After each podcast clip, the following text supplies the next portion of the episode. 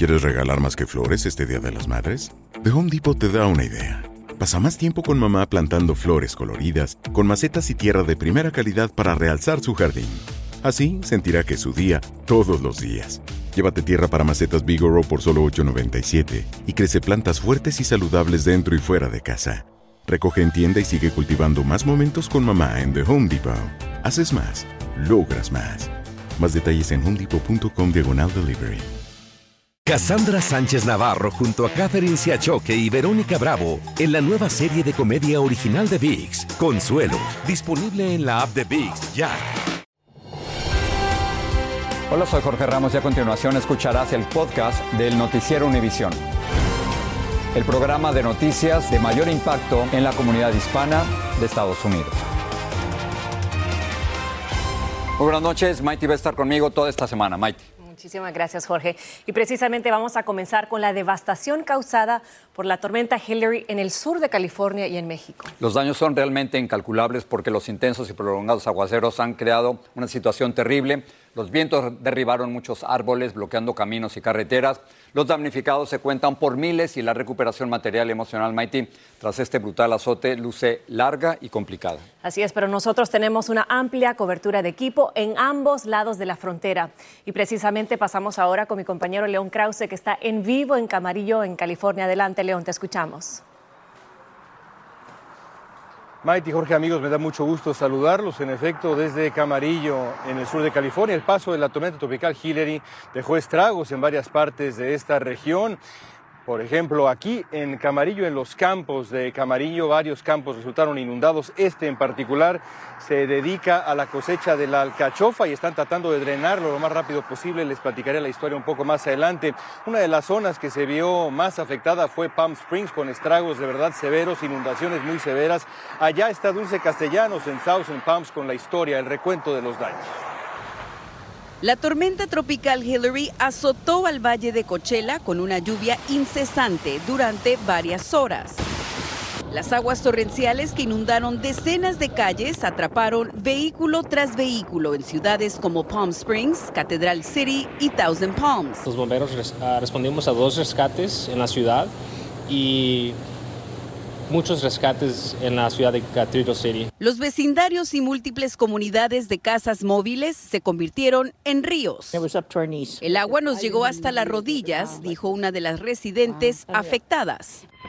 En medio del embate climático, algunas ciudades del valle se quedaron desconectadas de la línea de emergencia 911. Es lo que habían dicho que estaba desactivada, pero ahorita todo está corriendo, todo está bien por mensajes de texto, la vía de, que no es de emergencia, la llamada, perdón, la llamada no de emergencia y las llamadas del 911, todo están entrando bien ahorita. En San Bernardino, un gran deslizamiento de tierra que arrastraba piedras y árboles hizo correr desesperadamente a las personas en la zona.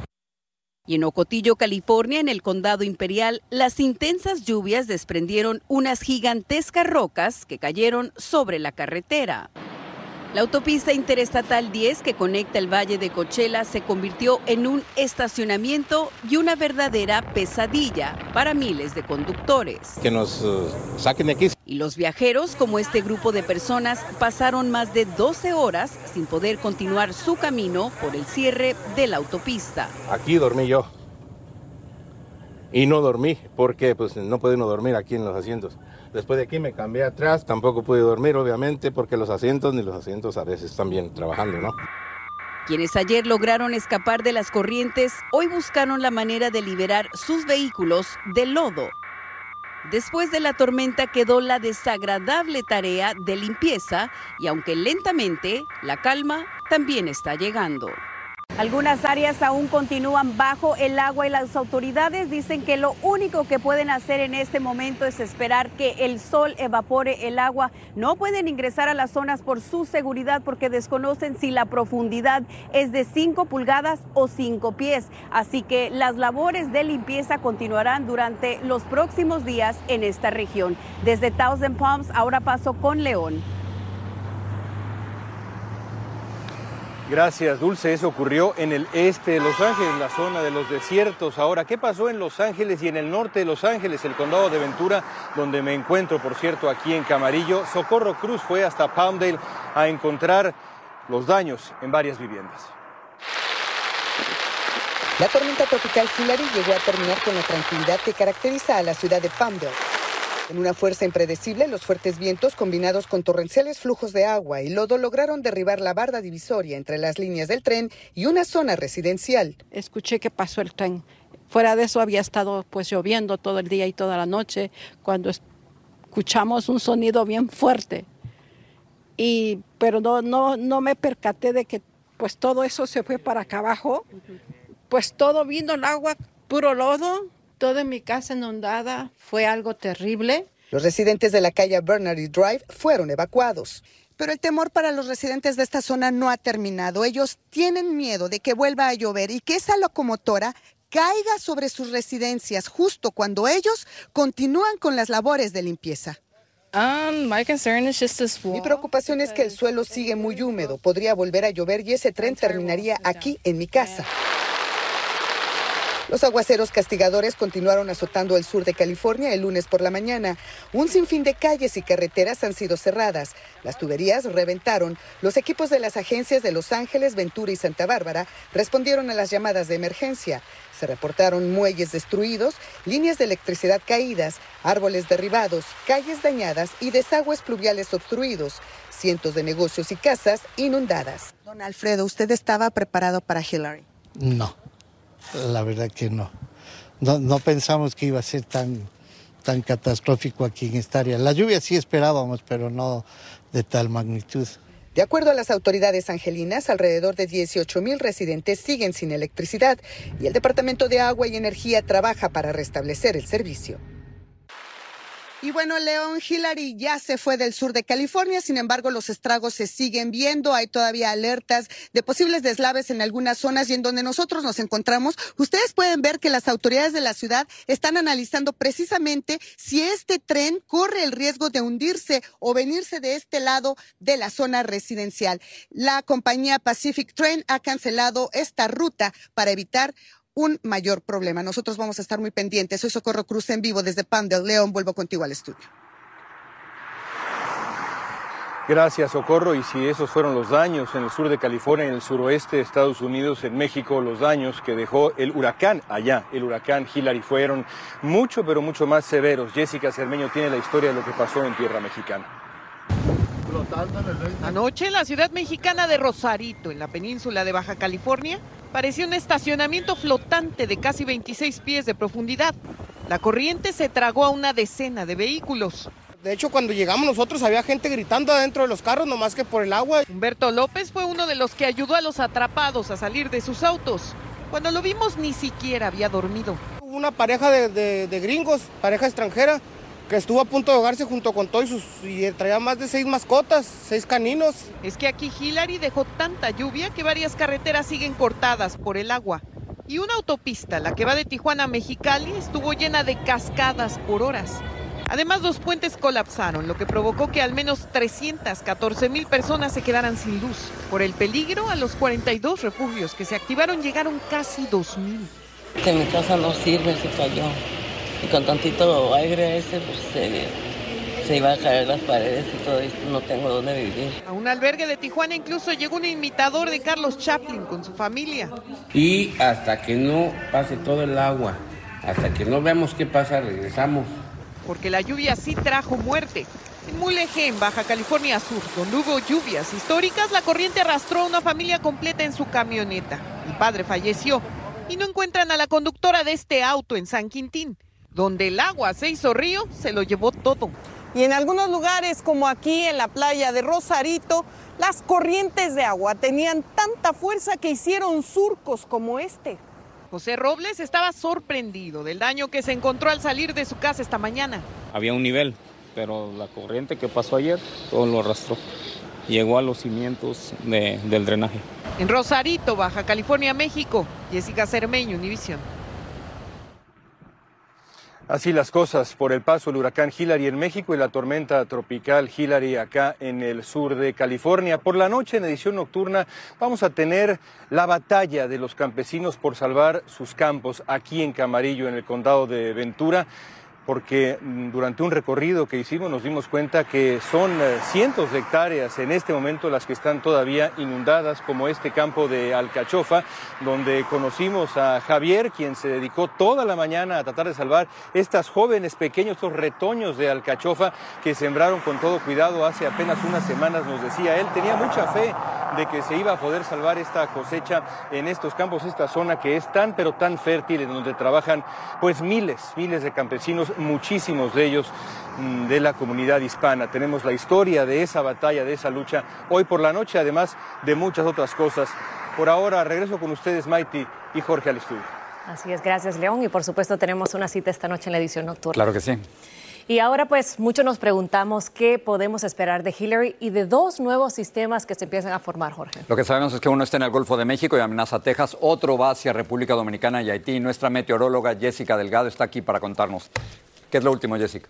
Jorge y Mighty, el trópico se activó y no hay que bajar la guardia. Pero comenzamos hablando de Hillary, porque sí, es la primera tormenta tropical que llega hasta Nevada. Y en California, lluvias históricas y récord. San Jacinto recibió 11 pulgadas. Esta es la zona de las montañas, el área que recibió más precipitación. Desde San Diego hacia Palm Street, entre 1 a 4 pulgadas. Si hablamos de vientos, vientos con fuerza de huracán hacia el área de las montañas, de 84 millas por hora hacia el valle, vientos de tormenta tropical de hasta 70 millas por hora. A esta hora, debido a los remanentes que va continuar lloviendo desde California hasta Montana. Continúan las vigilancias de inundaciones hasta mañana y por vientos fuertes hasta esta noche. Ahora nos vamos hacia el Golfo porque sí, porque hay un disturbio que está a punto de convertirse en una depresión tropical y probablemente en una tormenta tropical a partir de esta noche. Mañana por la mañana estaría impactando desde Corpus Christi hacia Brownsville como una tormenta tropical y todo debido a las temperaturas del Golfo que están extremadamente cálidas, que superan los 80 grados y por ello esta tormenta pudiera convertirse en las próximas horas. Las advertencias continúan en vigor desde Bay City hacia Port Mansfield, así que es importante saber que se espera lluvia, marejada ciclónica y también posibles tornados. Pero cabe mencionar que esta lluvia va a ayudar al estado de Texas porque el estado de Texas se encuentra en un 70% de sequía moderada a excepcional. Cabe mencionar que en localidades como Corpus Christi no ha habido lluvia desde hace 27 días y en Brownsville desde hace 28 días. Así que definitivamente vamos a estar necesitando esta lluvia. Se estiman entre 2 hasta 5 pulgadas de lluvia. Si hablamos del Caribe, la tormenta tropical Franklin estará impactando República Dominicana, Haití y Turcos y Caicos a partir de mañana por la noche. Lo que nos espera en los próximos meses. Jessica, Así es. gracias. fuerte. Cassandra Sánchez Navarro junto a Catherine Siachoque y Verónica Bravo en la nueva serie de comedia original de VIX, Consuelo, disponible en la app de VIX ya. Gracias por seguir con nosotros en el podcast del Noticiero Univisión. Y bueno, el presidente Joe Biden y la primera dama Jill Biden llegaron hoy a Hawái para reunirse con sobrevivientes, socorristas y funcionarios federales y locales tras los mortales incendios que se vivieron en la isla de Maui. Ahí se les unió el gobernador de Hawái, Josh Green, quien ha dicho que hay más de mil personas desaparecidas por los incendios. El expresidente Trump confirmó que no asistirá al primer debate republicano este miércoles, al tiempo que debe comparecer en la Corte de Georgia antes del viernes. Mucho se ha especulado de cuándo podría presentarse el exmandatario, pero aún no se ha confirmado nada. Y pese a todo esto, aún mantiene una amplia ventaja sobre su rival más cercano, el gobernador de la Florida, Ron DeSantis. Tres encuestas diferentes muestran la diferencia entre ambos candidatos, como nos explica Pedro Rojas.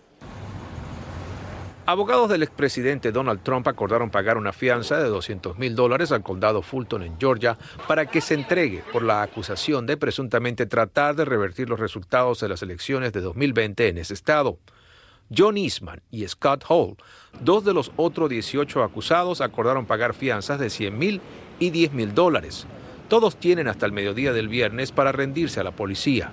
Mientras llueven críticas a la cárcel donde se entregará a Trump, la cual es investigada por malas condiciones y muertes de varios reos en lo que va de 2023.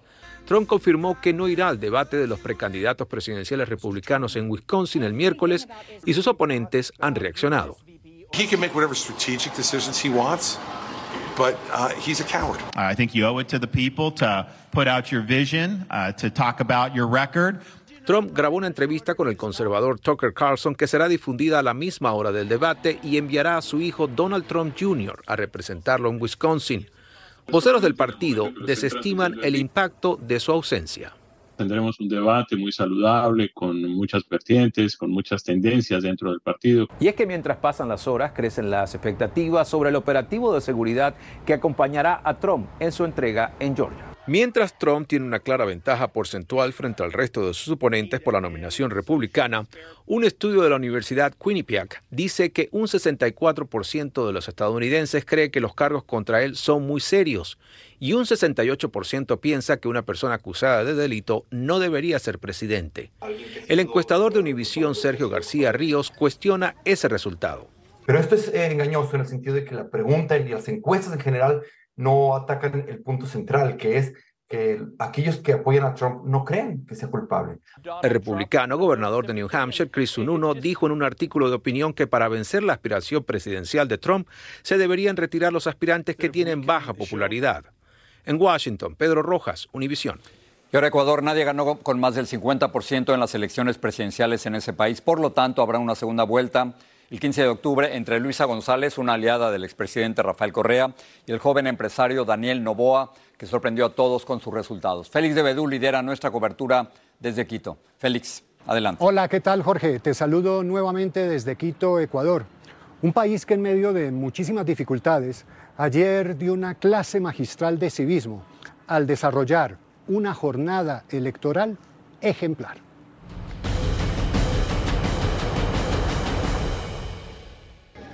A la violencia, Ecuador respondió con democracia. Pese a las múltiples amenazas, casi 10 millones de personas salieron a votar en una jornada que transcurrió sin incidentes, pero que tuvo en Cristian Zurita el símbolo de lo que fue la campaña. Rodeado de hombres armados, el candidato con casco, chaleco y manta antibalas de protección cumplió la cita a la que Fernando Villavicencio, por culpa de las balas asesinas, no pudo llegar. ¡Con valentía! Luisa González, la candidata del partido Revolución Ciudadana del expresidente Rafael Correa, obtuvo la mayor votación. Los ecuatorianos tenemos que exigir vivir en las condiciones dignas. No queremos un lazo 2.0. Y la sorpresa fue Daniel Novoa, que hasta hace poco no marcaba más de seis puntos en las encuestas. Y gracias al buen desempeño en el debate de televisión, hoy tiene la posibilidad de ser presidente de Ecuador. Hablamos con el candidato sobre cómo se imagina la segunda vuelta. Durísima, durísima. Va, eh, creo que el correísmo va a tratar de polarizar al Ecuador y va a tratar pues de volver a su esquema de los ricos contra los pobres, la revancha social y algo que en el pasado capaz le funcionó, pero hoy en día la realidad es otra. Aunque González ganó con claridad en la votación del domingo, el correísmo ya perdió en segunda vuelta en un escenario parecido frente al actual presidente Guillermo Lazo en las elecciones de 2021.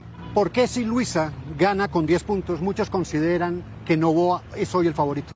Tal vez la gente que está fuera de Ecuador cree que es una circunstancia muy fácil, pero Daniel Novoa tiene mucho más fácil endosar los votos de los demás. Eh, de los demás candidatos, para Luis es mucho más complicado captar más votos. Al final, la última palabra la tienen, como siempre, los votantes.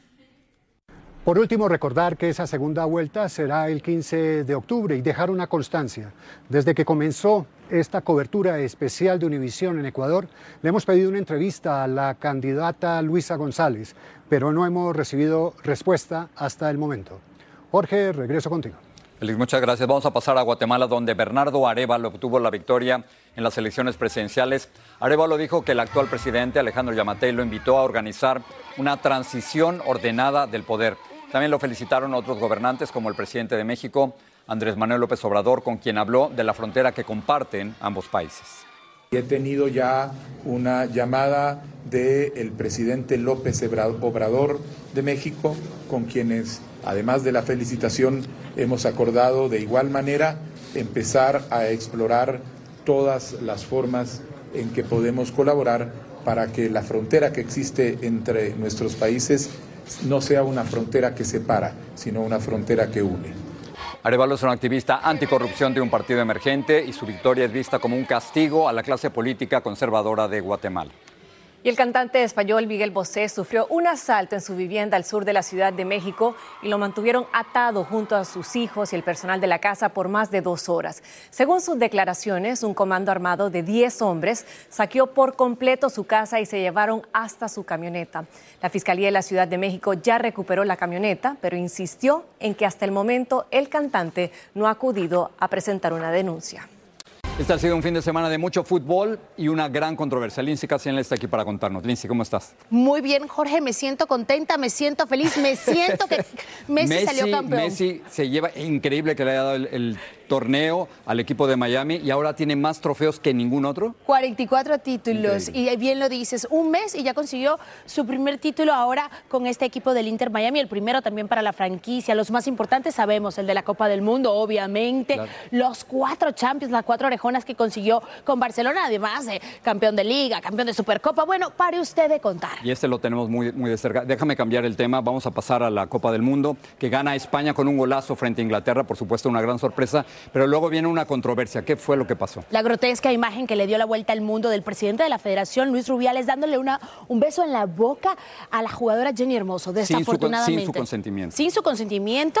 Desafortunadamente, ella pues no se lo esperaba, no tiene ningún tipo de reacción y cuando le preguntan a él que qué había pasado, él minimiza la situación. Sin embargo, después tiene que salir a pedir disculpas y ya la vicepresidenta de España también le está diciendo que por favor dimita porque es vergonzoso lo que hizo.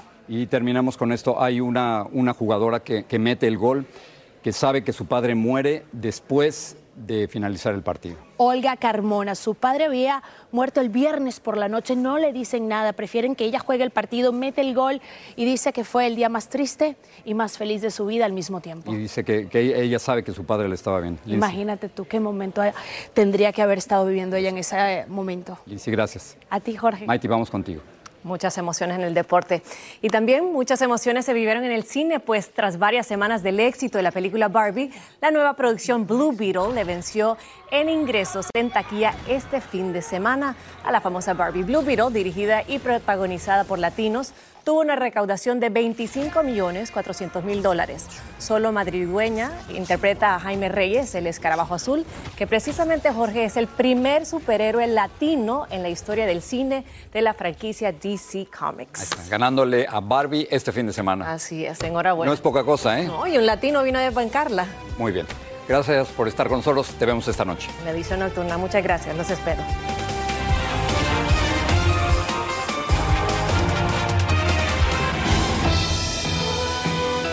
Así termina el episodio de hoy del podcast del Noticiero Univisión. Como siempre, gracias por escucharnos.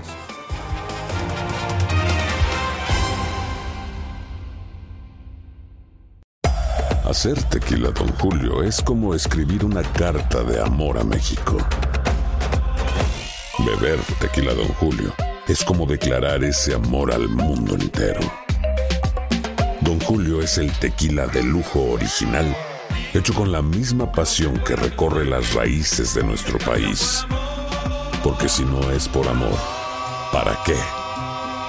Consume responsablemente. Don Julio Tequila, 40% alcohol por volumen, 2020. Importado por Diageo Americas, New York, New York. Cassandra Sánchez Navarro junto a Catherine Siachoque y Verónica Bravo en la nueva serie de comedia original de VIX, Consuelo. Disponible en la app de VIX, ya.